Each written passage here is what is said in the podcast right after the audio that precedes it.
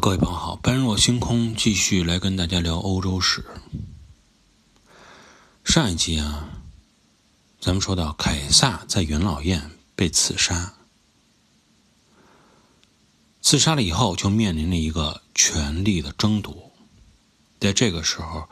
那些逃走的共和派贵族已经退到了希腊，他们在希腊本来是想集结一些东方的力量啊。与剩下的这些凯撒派的这些巨头来进行抗争，但实际上呢，通过这么反复的折腾以后啊，这些共和派，包括他们所在的东方力量，包括他们自己都心里很清楚，已经没有什么获胜的信心了，啊，不可能再去有什么作为了，大势已去，所以很快呢，罗马军团就在东方。公元前呢四十二年，把这些共和派进行了剿灭。这样，罗马就正式进入了后三巨头时代。之前有一个前三巨头，现在是后三巨头。任何想迅速的啊，在罗马拥有政治资本的、有实力的竞争者。实际上都非常想迅速的从凯撒那里能够继承到最大的政治遗产。谁能够说正式接到凯撒的政治遗产，为罗马带来新生，谁就能成为这次竞争中的获胜者。参与这场整个罗马领导权之争的后三巨头，这三个人都是谁呢？分别是屋大维。凯撒的义子，他实际上继承了，在凯撒的遗产中继承了四分之三的财富。另外呢，还有凯撒军队的两个副手，一个是安东尼，一个是雷必达。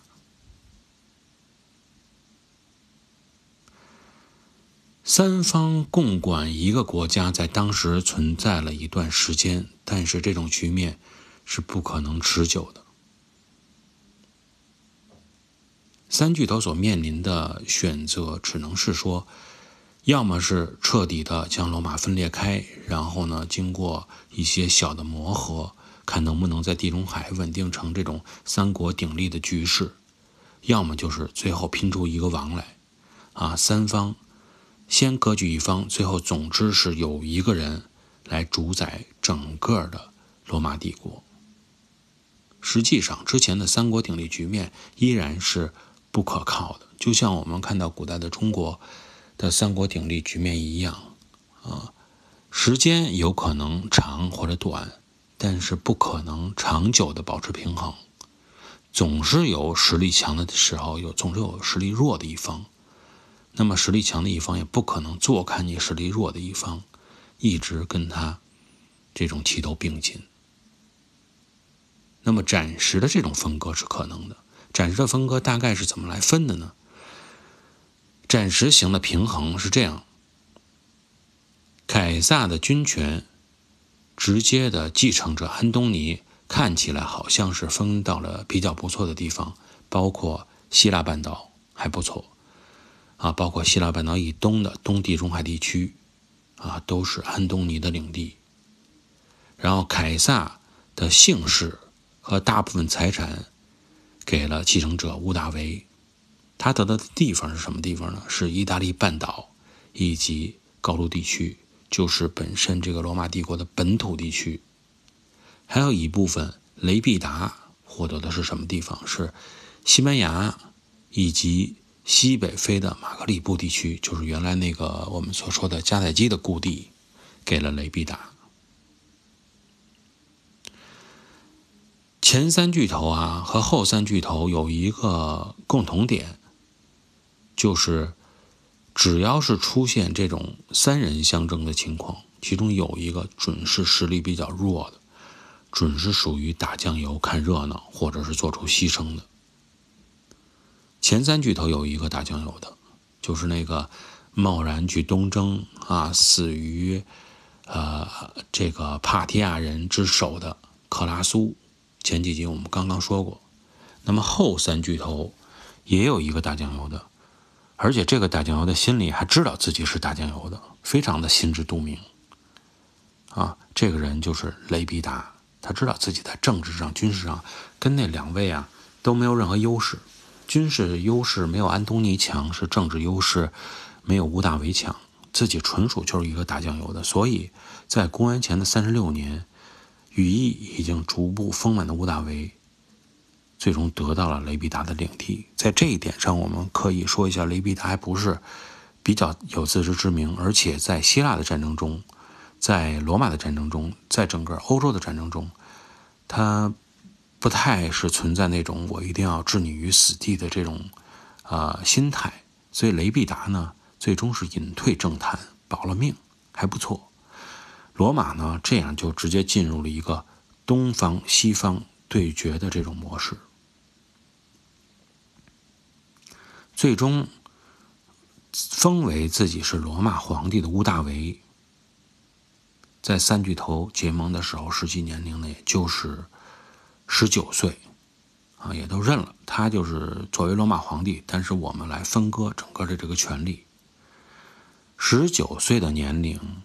是他在凯撒的军队中啊，还没法完全树立起自己的威望来。毕竟安东尼出身于军队，啊，在整个的军队里边的威信。要高于乌大维很多。乌大维拥有的是什么呢？乌大维拥有的是凯撒给他的继承权。刚才我们说了，给他的署名权。那么这一点上来说，在欧洲是不能小看的。在东方的时候，我们觉得你给个名字好像虚头巴脑的。你凯撒姓氏给我有什么用啊？我用这姓氏，你得给我军队啊，得给我土地呀。对吧？得给我金钱，得给我粮食，但在欧洲啊，区别是有的，啊，姓氏是很重要的。姓氏说明是说，就像，呃，东方所传的那种玉玺一样，它变成了名正言顺，啊，说明他是我真正的继承人。如果你愿意相信我凯撒，你一直是我忠护的、忠实的拥护者的话，那么你。就应该去拥护乌大维，而不是拥护其他人，就是这么一个让人心里边啊这个明白的一个道理，告诉你，告诉你这个传承是这样的。所以在这种情况下，虽然说乌大维没有什么军队上的实力，但他实际上也有自己的政治优势。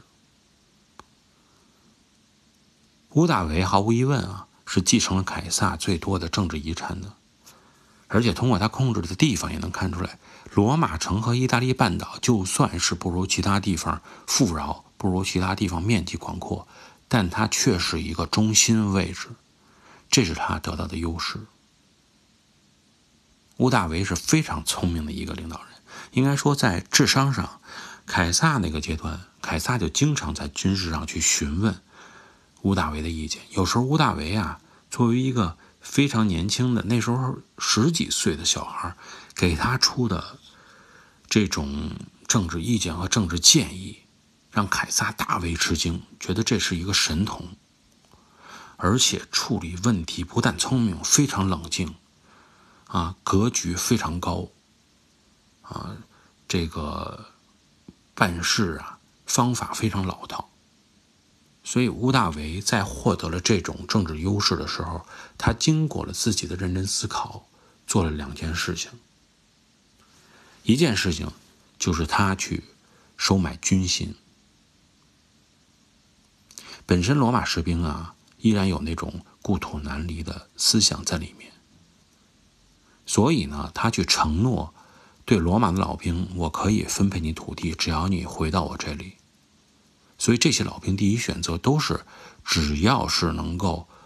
有自由之身，马上回到罗马和意大利半岛，拥有自己的土地，是多么开心的一件事儿。这就是掌握了土地分配权的屋大维，能够很快有机会的提升自己的军事实力，收买了很多的军心。第二件事他做的是收买民意。凯撒生前就干了这么一个铺，做了一个这么一个铺垫，就是。为了扩大自己的民意，给自己曾经的算是他的龙兴之地，啊，在这里建功立业，有了自己的根基的内高卢地区，以及包括意大利半岛南部的西西里，我们说的那是一个巨大的粮仓，因为那块有火山灰的聚集，导致土地非常肥沃，种什么有什么。在这两个地方，可以自己来分配罗马公民权，甚至于他给过凯尔特人，让凯尔特人的首领让你拥有罗马的公民权，我还让你能进入元老院，这都是凯撒干的事情。所以这样做法的时候，就使得凯撒获得了仅属于他自己个人的这种民心民意。同时呢，罗马城中的现在的屋大维继承了这么一个政策，也继承了这样的民心民意，导致他的民意基础也是提高的非常快。那么与屋大维相比，我们再看看东方的安东尼都做了什么样的事情。又是怎么样来跟西方的罗马屋大维政权去抗衡的？我们在下期节目中跟大家继续来探讨。感谢各位的收听，下期节目再见。